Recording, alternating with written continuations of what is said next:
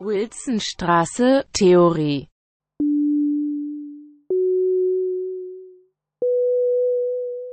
Teil 4 Aristoteles Poetik Kommen wir nun zum zweiten Autor, in dem zweiten Text aus der Antike, der sich mit der Mimesis beschäftigt, Aristoteles und seine Poetik.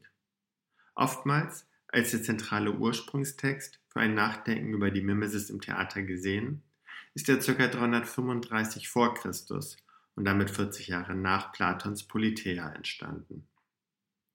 Entstanden ist dieser Text aus einem Vorlesungsmanuskript und war nicht als Buch geplant, was zur Folge hat, dass er teilweise recht sprunghaft argumentiert. Das erste Buch der Poetik behandelt die Dichtkunst und geht dabei vor allem auf die Tragödie und das Epos ein, wobei die Tragödie im Zentrum steht. Der zweite Teil der Poetik, der sich mit der Komödie beschäftigt, ist verschwunden. Dass es dort um die Komödie gehen soll, wissen wir lediglich aus einer Anmerkung aus Aristoteles anderem Text. Ähnlich wie bei Platon werden meine folgenden Ausführungen keine Inhaltsangabe des Buches bilden, sondern die Frage der Mimesis, wie sie von Aristoteles konzipiert wird, herausarbeiten. Manche der Konzepte werdet ihr aus den Ausführungen zu Platon wiedererkennen, an anderer Stelle unterscheiden sich die beiden Autoren. In der Poetik definiert Aristoteles die Dichtung ganz grundlegend durch Mimesis. Damit geht er über eine Definition der Dichtung hinaus, die diese lediglich durch das Versmaß bestimmt. Für Aristoteles ist die Dichtung die Darstellung menschlicher Handlungen, ihrer Absichten und Vorstellungen. Dabei kann es durchaus zur Abweichung zwischen dem Abbild und Urbild kommen. Das heißt, Menschen können in der Dichtung besser oder schlechter erscheinen, als sie in der Realität sind. Ein Maßstab von möglichst naturgetreuer Abbildung gibt es somit nicht. Indem Aristoteles die Abbildung bzw. Nachahmung als zentrales Bestimmungskriterium der Dichtung definiert, wird diese zu einem wichtigen Gegenstand seiner Ausführungen. Wie Platon bezieht sich Aristoteles bei seinem Konzept der Mimesis auf die Natur des Menschen. Aristoteles geht dabei auf zwei Ebenen ein. Die erste Ebene ist für ihn jene der Produktion, also der Produktion von Dichtung und Theater. Hier ist die Fähigkeit der Nachahmung dem Menschen angeboren. So muss beispielsweise der Dichter oder Schauspieler die Fähigkeit zur Nachahmung selbst nicht erlernen, jedoch ist, wie ich gleich ausführen werde, die Weise der Nachahmung, also der richtigen Nachahmung, Gegenstand von bestimmten Regeln. Die zweite Ebene, auf die sich Aristoteles bezieht, ist jene der Rezeption. Hier schreibt er, bereitet die Erfahrung von Nachahmung dem Menschen Freude. Beide Ebenen unterscheiden ihn von anderen Lebewesen. Es ist also eine dezidiert anthropologische Argumentation, mit der Aristoteles hier die Mimesis bestimmt. Ausgehend von dieser anthropologischen Fundierung der Mimesis beschreibt Aristoteles nun in der Poetik die verschiedenen Kategorien der Nachahmung bzw. die Dimensionen ihrer Mittel und Gegenstände sowie die Weisen, wie Nachahmung in unterschiedlicher Form geschieht und geschehen soll. Die Mittel, die er zum Einsatz bei der Nachahmung nennt, sind dabei verschieden. Sie umfassen den Rhythmus, wie die Sprache, die Musik und die Bewegung. Auch das, was nachgeahmt werden soll, ist für Aristoteles weniger begrenzt. Sah Platon noch die Nachahmung schlechter Handlungen als Problem, so ist für Aristoteles die Mimesis nicht auf das Gute begrenzt. Es können sowohl gute als auch schlechte Handlungen Gegenstand der Nachahmung sein. Was die Weisen der Nachahmung angeht, so gibt es für Aristoteles zwei, und zwar jene beiden, die wir auch schon bei Platon kennengelernt haben, Epos und Drama, wobei der Epos durch indirekte Nacherzählung bestimmt ist und das Drama durch die direkte Nachahmung, also den mimetisch unmarkierten Vollzug der Handlung selbst. Ausgehend von diesen verschiedenen Kategorien, die die Mimesis genauer bestimmen, kommt Aristoteles zu seiner Definition der Tragödie. Ihr findet diese in Kapitel 6 der Poetik oder auf Seite 13 der Folien. Zitat. Die Tragödie ist eine Nachahmung einer guten und in sich geschlossenen Handlung von bestimmter Größe, in anziehend geformter Sprache, wobei diese formenden Mittel in den einzelnen Abschnitten je verschieden angewandt werden. Nachahmung von Handelnden und nicht durch Bericht, die Jammer und Schaudern hervorruft und hierdurch eine Reinigung von derartigen Erregungszuständen bewirkt. Zitat Ende.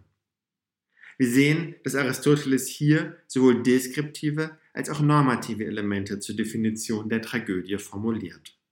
Neben den Beschreibungen, was die Tragödie ist, kommen Forderungen, wie eine gute Tragödie zu sein hat. Doch woran bestimmen sich diese Forderungen? Welchen Zweck soll die Tragödie und ihre mimetische Funktion nach Aristoteles haben? Zur Bestimmung des Zwecks der Mimesis führt Aristoteles sein Konzept der Katharsis an. Beim Zuschauer soll eine kathartische Wirkung evoziert werden, was bedeutet, dass dieser durch das Durchleben von Jammern und Schaudern eine Läuterung erlebt. Diese Reinigung von Affekten soll gerade durch die mimetische Funktion der Handlung, ihren Verlauf und ihre Wendungen erzeugt werden. Es geht also nicht darum, den Zuschauenden mittels Musik oder Tanz in Aufruhr zu versetzen, sondern durch die Geschichte selbst. Zur Erzeugung einer erfolgreichen kathartischen Wirkung beim Publikum stellt Aristoteles nun eine Reihe von Merkmalen bzw. Regeln für die Tragödie auf. So soll diese beispielsweise aus sechs Teilen bestehen. Die Handlung soll einheitlich sein, das heißt, es soll eine Kontinuität in Bezug auf Ort und Zeit geben. Die genauen Bestimmungen sind in der Poetik nachzulesen. Da diese Kriterien nur indirekt in Bezug zu Aristoteles Verständnis der Mimesis stehen, werde ich es bei dieser kurzen beispielhaften Nennung der wichtigsten Kategorien belassen. Ein Aspekt, der für die Frage der Nachahmung jedoch eine große Bedeutung spielt, ist Aristoteles Forderung, dass die Handlung wahrscheinlich und notwendig sein soll. Notwendig bedeutet dabei nicht, dass die so notwendigerweise stattgefunden haben muss. Das ist für Aristoteles die Aufgabe der Historiker. Sie darf aber nicht abstrus sein. Es geht ihm also um eine immanente Notwendigkeit der Handlungsfolgen und weniger um eine Notwendigkeit in Bezug zur Welt außerhalb der Erzählung. So schreibt er, und dieses Zitat findet ihr auf ähm, Seite 14 der Folien oder in Abschnitt 9 der Poetik. Zitat. Es ist nicht Aufgabe des Dichters mitzuteilen, was wirklich geschehen ist, sondern vielmehr, was geschehen könnte. Das heißt, das nach den Regeln der Wahrscheinlichkeit oder Notwendigkeit Mögliche. Denn der Geschichtsschreiber und der Dichter unterscheiden sich nicht dadurch voneinander, dass sich der eine in Versen und der andere in Prosa mitteilt. Man könnte ja auch das Werk Herodots in Verse kleiden, und es wäre in Versen um nicht ein, nichts weniger ein Geschichtswerk als ohne Verse. Sie unterscheiden sich vielmehr dadurch, dass der eine das wirklich Geschehene mitteilt, der andere, was geschehen könnte. Daher ist die Dichtung etwas Philosophischeres und Ernsthafteres als Geschichtsschreibung. Denn die Dichtung teilt mehr das Allgemeine, die Geschichtsschreibung hingegen das Besondere mit. Zitat Ende. Wir sehen hier mit der Einführung des Möglichen einen Shift im Verständnis von Mimesis, wie Aristoteles es beschreibt. Nicht einfach nur die Abbildung, sondern etwas, das über die Abbildung hinausgeht, ist zentral für die Dichtkunst. Dieses mehr als Abbildung, das Mögliche, soll nun nicht einfach das Gegebene wiedergeben, es soll aber trotzdem durch Wahrscheinlichkeit in die Handlung eingebunden sein. Statt einfach ein utopisches Szenario zu entwerfen, das das Gegebene ignoriert, soll das Gegebene genutzt werden, um aus ihm heraus das Mögliche zu entwickeln, und zwar durch Notwendigkeit. Die Nachahmung des Gegebenen enthält somit hier bei Aristoteles eine produktive, eben eine poetische Dimension. Wir sehen, dass hier ein von Platon abweichendes Mimesis-Konzept entwickelt wird, das die produktive Dimension der Nachahmung mit einbezieht. Zentral ist dabei für Aristoteles die Frage der Technik des Nachahmens und der Techne. Im Gegensatz zu Platon bestimmt Aristoteles das Verhältnis von Mimesis und ihrem Handwerk neu. So geht es Aristoteles bei der Mimesis nicht einfach um das Präsentmachen des Nachgeahmten, also der Akt, den Platon als gefährlich ansieht. Vielmehr geht es bei Aristoteles Konzept der Mimesis um das Präsentmachen der Nachahmung selbst. Was bedeutet diese Unterscheidung, der Präsentmachen des Nachgeahmten und des Nachahmens selbst. Während Platons Interesse, seine Politik, sich auf die Frage richtet, was darf nachgeahmt werden, um einen Staat gut zu führen, ist Aristoteles Interesse auf den Akt des Nachahmens, seine Technik gerichtet. Hier gibt es für ihn nun gute und schlechte Weisen der Nachahmung. Aus Platons Forderung, das Gute nachzuahmen, wird Aristoteles Forderung, gut nachzuahmen. Diese Verschiebung von Gegenstand zum Prozess der Nachahmung geht auch mit der gerade genannten Produktivität der Nachahmung einher. Für Aristoteles ist klar, dass die Nachahmung selbst ein Handwerk ist, das Regeln unterliegt, das gut und schlecht ausgeführt werden kann und das eben etwas produziert, nämlich ein Werk. Dieses Werk muss nun in sich stimmig sein, wobei stimmig, wie wir gesehen haben, nicht mit einer möglichst genauen Abbildung der Realität einhergeht, sondern mit einer inneren Notwendigkeit der Handlung. Die Nachahmung besitzt also für Aristoteles ihren eigenen Wirklichkeitsanspruch. Es ist eine produzierte Wirklichkeit, die durchaus mit der außertheatralischen Realität verschieden ist. Statt um die Nachahmung der Wirklichkeit geht es hier um die Wirklichkeit der Nachahmung, die nicht in unzusammenhängende Einzelteile zerfallen darf.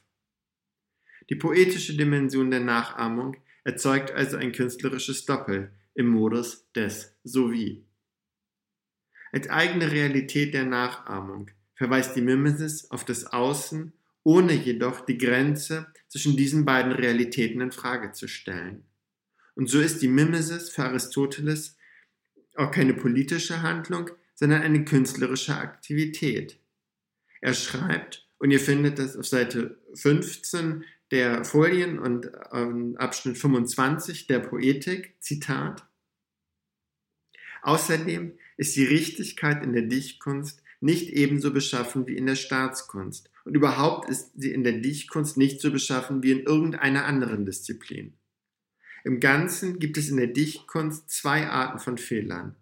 Die eine bezieht sich auf die Dichtkunst an sich, die andere auf etwas, das die Dichtkunst nur zufällig berührt. Denn wenn sich ein Dichter etwas richtig vorgestellt hat, um es nachzuahmen, und er es aus Unfähigkeit nicht richtig nachahmt, dann liegt ein Fehler der Dichtkunst selbst vor.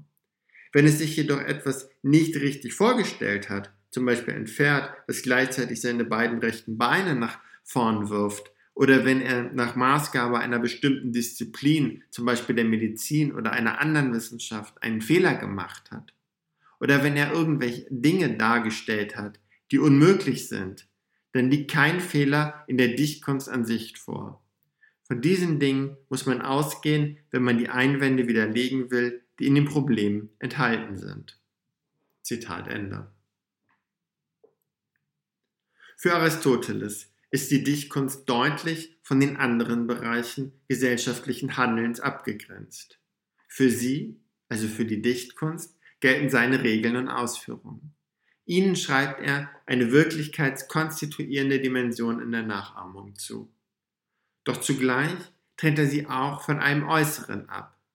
Ihre Welt ist eine Welt der Kunst und des Theaters, die mit den anderen Bereichen nur in einem indirekten, sprich klar abgegrenzten Verhältnis steht. Die Subjektposition oder die Existenzweise, so könnte man sagen, um auf Platons Probleme der Mimesis zurückzukommen, bleibt hier stabil. Ansteckung und Verwandlung sind nicht zu befürchten. Und so ist abschließend das Verhältnis von Aristoteles Poetik in Bezug zu Platons Staat wohl so zu beschreiben, dass Aristoteles einerseits die Mimesis durch ihre Wirklichkeit schaffende Kraft aufwertet, ja überhaupt erstmal zu einer positiven Bestimmung der Mimesis kommt, andererseits sie aber auch einhegt und damit ungefährlich macht.